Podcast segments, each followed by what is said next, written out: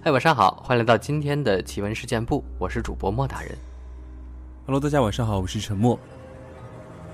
哎，莫大人，你哎如果说起扬州的话，第一反应会想到什么呃，当然是美女吧，扬州自古出美女嘛。啊？还让我想到了一句诗：“烟花三月下扬州。下扬州啊，嗯、对对对，连皇上都喜欢去江南、去扬扬州啊、苏州。对当然，在我的这个印象里面，还有一个就是扬州炒饭嘛，对吧？哦，是说的我都饿了，突然。那今天我们也是要呃，由我来分享一个关于扬州的这个，应该说是地理专场。哦，又是地理，嗯，对呃，但是今天我们要发生在扬州的事儿。啊。关于扬州的呢，可能这个地方很多扬州人都不知道，它有一条哦巷子叫做螺丝节底。哦，这个名字听起来很好听啊。嗯啊，你觉得很好听是吧？其实它是一个谐音，叫做垒尸节底。是什么意思？就是哦，那个地方是当时的一个叫什么呃，扬州十乱日的一？个对屠杀的一个地方，他把他把尸，体扬州石是我知道。垒到了十层那个地方，就垒得很高很高，垒到屋顶那个位置了。所以它有一个哦谐音叫做，为了不那么恐怖嘛，就叫螺丝结顶。啊、实际上是一个尸体都已经堆了那么高的地儿啊。这个其实说到这个扬州十日嘉定三屠，可能很多朋友不知道是什么事儿啊。啊，莫大人实际上呢是这个啊，哎，对，科普时间到了啊。实际上是那个明末清初的时候啊，这个满洲人呢打到江南去以后呢，打到这个嘉定啊，还有这个扬州这一块儿的时候呢，这个反抗的呃情绪特别高，这个老百姓都不愿意剃头，都不愿意这个顺从这个新的这个政权，所以呢，就是反抗非常激烈。然后当时呢，也是这个满呃满清的这个军队呢，在这儿损失挺挺惨重的，所以呢，后来就是算是惩罚吧，算是杀鸡儆猴的这种意思。然后就在扬州和嘉定做了几次这种屠城啊、屠杀呀、这种事儿，才有了这个这个让这个汉人们非常悲痛的两件事儿吧，就是这个扬州十日嘉定三屠，就在那个呃金庸的小说《鹿鼎记》里也着重描写过这件事儿。所以就是当初的这个扬州十日的地方啊，发生地啊，就在我说的嗯这个螺丝街顶这个地方，那肯定是运气很重的一个地方啊。嗯今天我在这个呃网上面啊发现了一些素材，来跟大家一起分享一下嗯，这个螺丝节顶。对来，咱们一起来听一听。扬州有这样一条小巷，这条巷子宽度不过两米，有一个名字叫做螺丝结顶，谐音就是垒尸结顶。这个小巷也被称为中国十大灵异之地。传说，这条小巷只要有灯光经过这里，都会无缘无故的熄灭。这条神秘的小巷与扬州十日里的屠杀有关，尸体一层垒着一层，才会出现垒尸结顶。这样的故事是不是真的呢？马上带你走进扬州螺丝节顶和无灯巷的另一个世界。在扬州，有一条长约数百米、宽不足两米的普通小巷子，既能与大名鼎鼎的北新桥海眼、新界北区、中山陵等并称中国十大邪地。其实很多扬州人并不知道这条小巷，它就在广陵路左拐，有名的蒋家桥脚面店附近。而这条小巷子奇怪的名字“螺丝结顶”，更是只有老扬州才能明白其中的意思。现在和谐版的解释是说，在这条巷子里，曾有一个有名的澡堂，面积小，但设施全，并且一楼通往二楼的楼梯是螺旋状的。螺丝结顶是指这家小而全的澡堂。然而老人们都知道，这四个字有一个瘆人的谐音“垒尸节顶”。扬州十日期间，这里是扬州最大屠杀场，死人一层铺着一层，最后尸体都垒到屋顶那么高。这条小巷子还有另外一个名字——无灯巷。整条巷子数百米，你看不到一个灯泡，仅有的几个路灯，也都只是只剩下一个孤零零的灯座。附近的居民说，这里根本不能装路灯，只要一装，第二天就熄掉。不是毫无原因的不亮了，就是很古怪的被人打了下来。那些故障的灯泡拿下来好好的，但里面的钨丝已经断了。居委会还专门找过电工来测电压，结果电压是正常的。后来再没有人敢去装新灯泡了。走在巷子里面打手电筒，也会莫名其妙的熄掉。任何电动的东西，晚上到了巷子里都不起作用。摩托车、电瓶车，都要推着走。附近的人家晚上一般不出来。还有几个民间小故事，为这条古巷神秘的过去增加许多诡异色彩。晚上的螺丝结顶是伸手不见五指的，过路的人难免都会觉得心慌。晚上从这里路过的人，经常会有一个共同的经历，感觉一直听到有门轴声，一歪一歪的声音，分不清到底是人在哭，还是门轴在转。住在罗斯杰顶附近的居民，经常半夜听到有人抚琴，琴声呜咽，声音由远及近，又缓缓而去，仿佛有人边演奏边走过巷子。九十年代的时候。一位刚刚从工厂加班回家的老师傅，骑着自行车抄近路走罗斯杰顶，骑到巷子中段的时候，不知压到什么，破胎了。老师傅急着回家，连忙下来边推边跑，才没走多远，又被什么东西绊了一下，连人带车都飞出去了。还好没什么大碍，起来拍了拍衣服，看到不远处有个电线杆子，老师傅决定先把车子锁在杆子上。明天白天再来修理。走进电线杆，越来越觉得奇怪。这个电线杆看起来怎么不是那么笔直，有点曲折。再走近一看，妈呀，那是一个人，肩上还踩着一个人，然后上面又踩着一个，最后上面还有一个，一共四个人。老师傅边叫边跑回了家，车子也不要了。在两千年。附近有一位老张，很喜欢钓鱼，常常天不亮就收拾家伙，跑去瘦西湖附近垂钓。有一个夜里三四点的时候，老张收拾好器具就出门了，径直走的螺丝结顶。这路他太熟了，没灯照样走，什么也挡不住一颗钓鱼的心啊。走了十来分钟，马上走出巷口了。这是奇怪了，一个出殡的队伍忽然在巷口。把原本小小的巷子塞得满满的。天不怕地不怕的老张，虽然纳闷，有人大晚上出殡，但是赶着去钓鱼，还真没想那么多，想让这伙人给他腾个位置出巷子。可是送葬队伍似乎没有要停的意思，直直的开始往巷子前进。一伙人都披麻戴孝的，也看不到脸，后面还抬着一个黑棺材。老张越来越觉得古怪。开始慢慢退，丧队却是一直逼近。更可怕的是，这伙人一点声音也没有。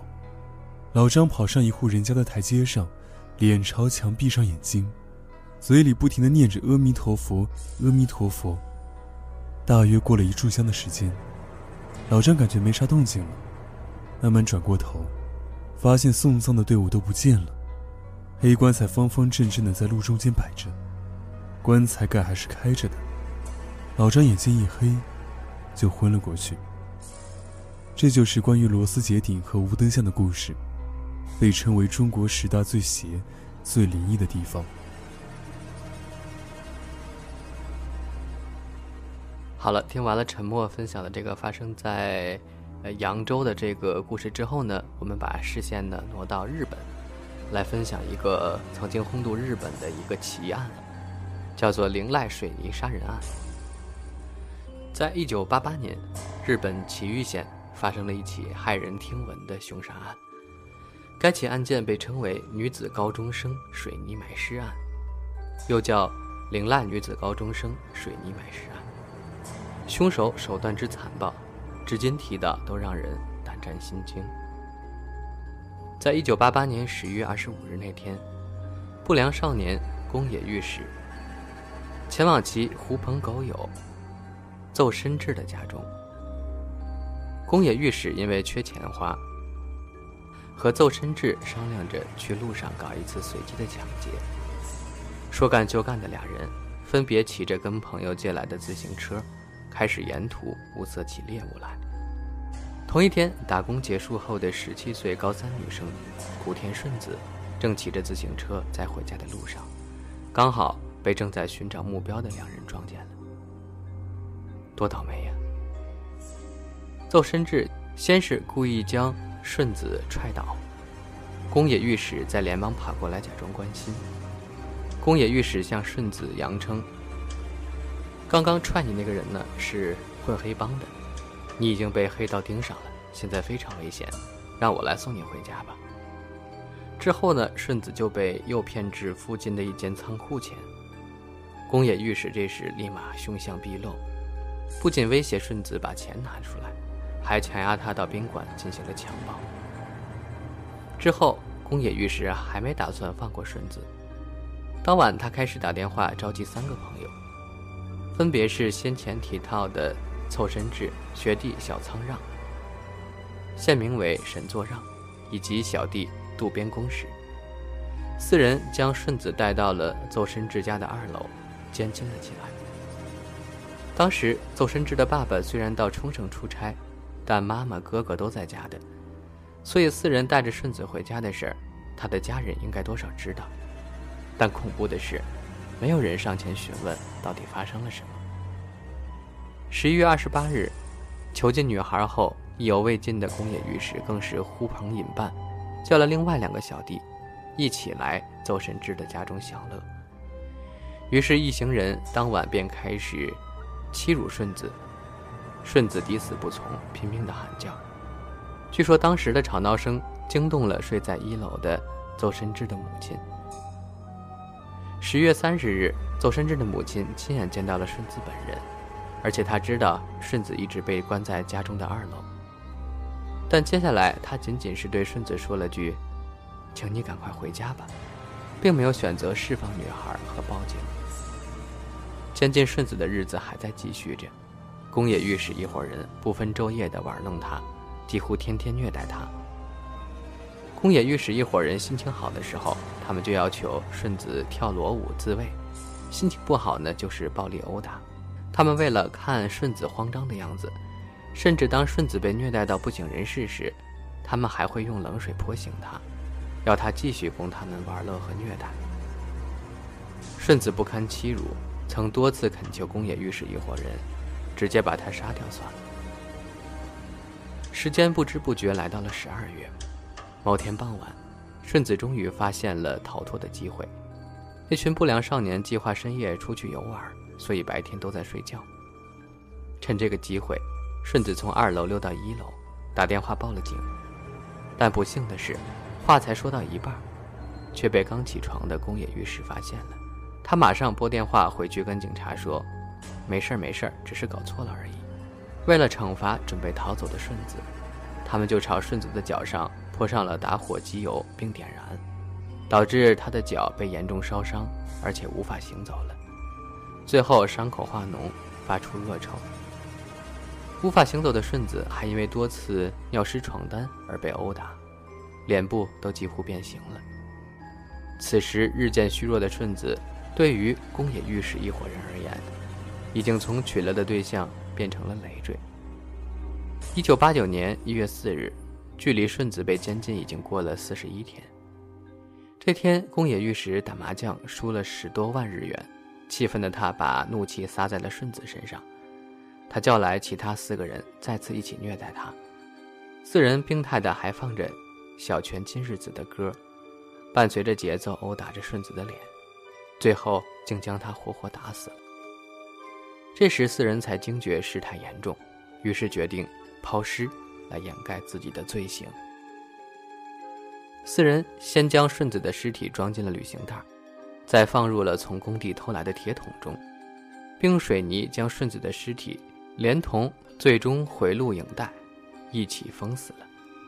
随后，一行人把水泥桶带到了江东区的若州丢弃掉，现在是若州的海滨公园。